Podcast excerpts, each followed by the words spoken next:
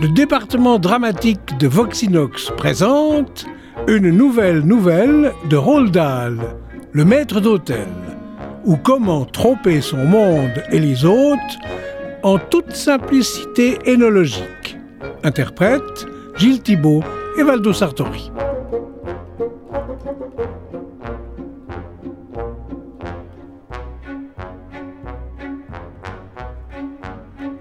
Aussitôt que George Cleaver eut gagné un million de livres, sa femme et lui quittèrent leur petite villa de la banlieue pour s'installer dans une élégante maison de Londres.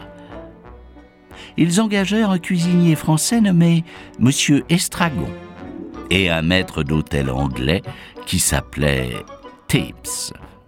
Ces deux experts leur coûtèrent une fortune, mais grâce à eux, les Cleaver entreprirent de gravir les degrés de l'échelle sociale et de donner des dîners absolument princiers plusieurs fois par semaine.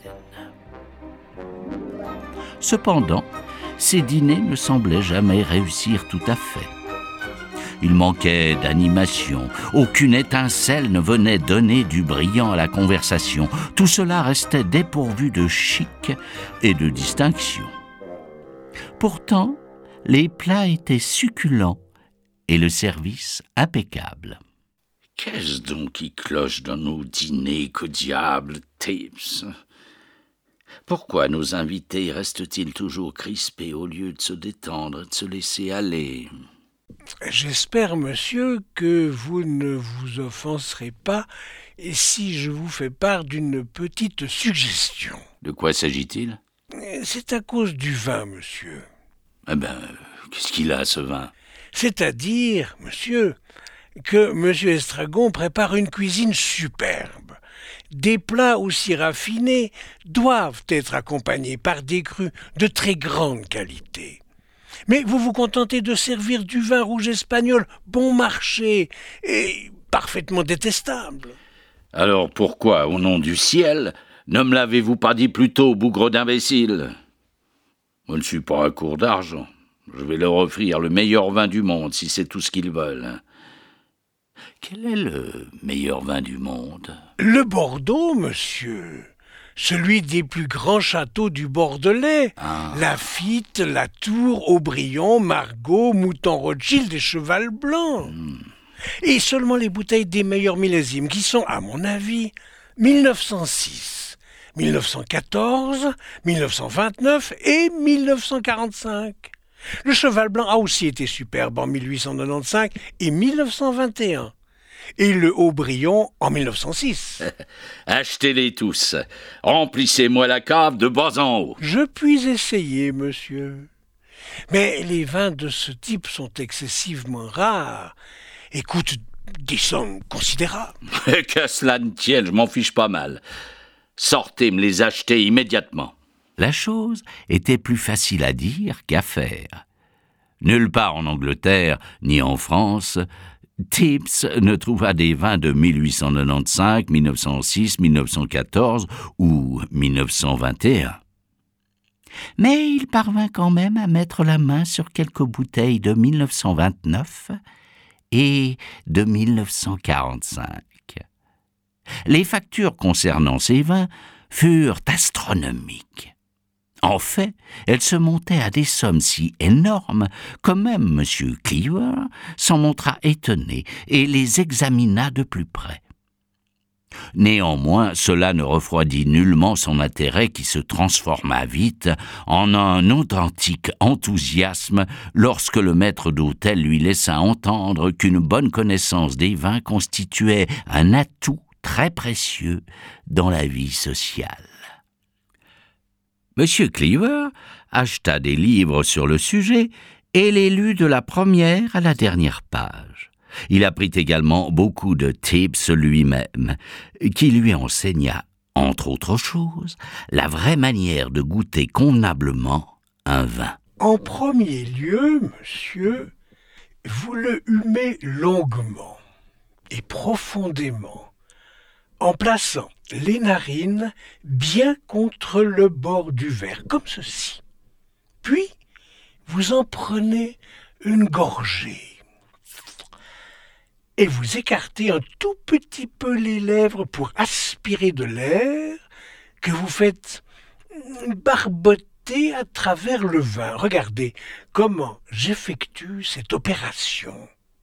Ensuite, vous faites tourner le vin vigoureusement autour de votre bouche et pour finir, vous l'avalez. Monsieur Cleaver ne tarda guère à se considérer comme un expert en vin, et par la force des choses, il devint un personnage fantastiquement assommant. Mesdames et messieurs, ceci est un Margot de 1929, la meilleure année du siècle. Un bouquet extraordinaire. On y détecte un délicieux parfum de prime vert. Et remarquez surtout l'arrière-goût. Voyez comme cette minuscule trace de tanin lui donne son côté merveilleusement astringent. Admirable, n'est-ce pas?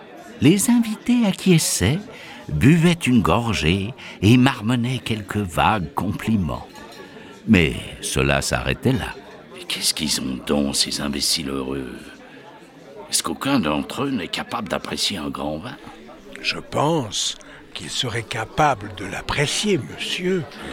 Et si seulement ils pouvaient le goûter.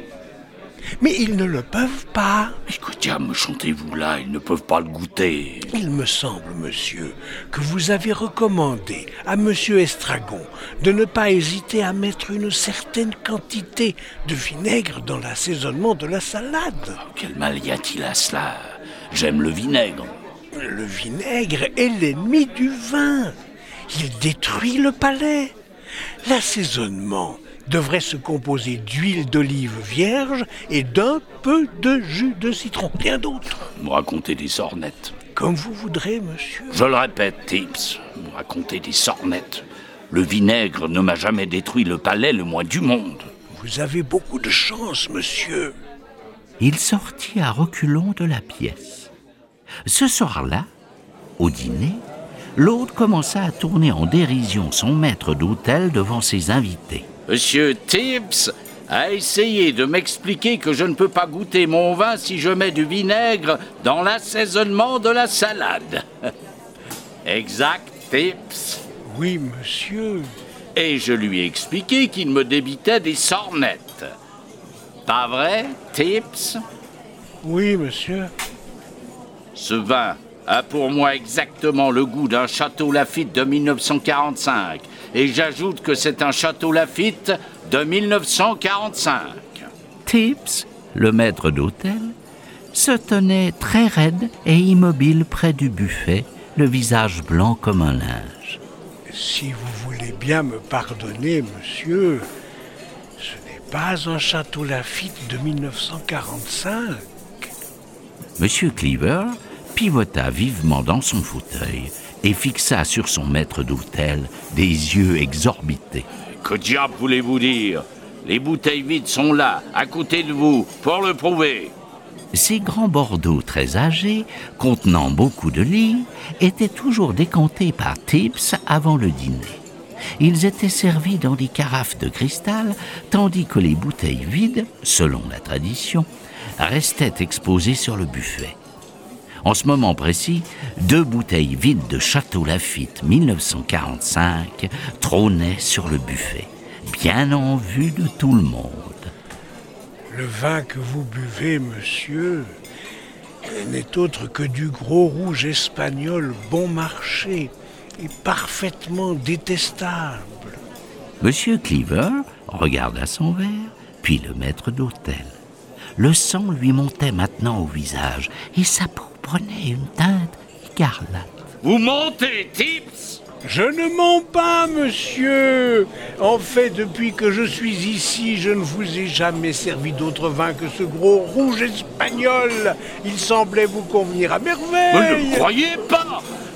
Cet homme a perdu l'esprit Les grands vins exigent d'être traités avec révérence. Il est déjà assez grave de se détruire le palais avec trois ou quatre apéritifs avant le dîner comme vous le faites vous autres. Mais si par-dessus le marché vous arrosez vos plats de vinaigre, alors vous feriez aussi bien de boire de l'eau de vaisselle. Les dix personnes attablées se tournèrent vers le maître d'hôtel et le fixèrent d'un air outragé. Il les avait prises totalement au dépourvu. Elles en restaient sans voix. Ceci, ceci est la toute dernière du millésime 1945. Celles de 1929 sont déjà terminées depuis longtemps, mais c'étaient des vins magnifiques. Monsieur Estragon et moi-même avons pris un plaisir immense à les déguster. Le maître d'hôtel s'inclina et quitta la pièce d'une démarche lente et mesurée. Il traversa le hall d'entrée et sortit par la grande porte de la maison dans la rue où M. Estragon chargeait déjà leurs valises à l'arrière de la petite voiture qu'ils possédaient en commun.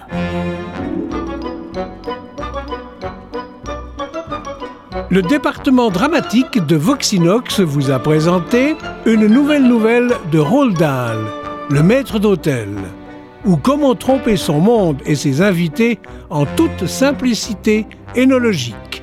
Interprète Gilles Thibault et Valdo Sartori.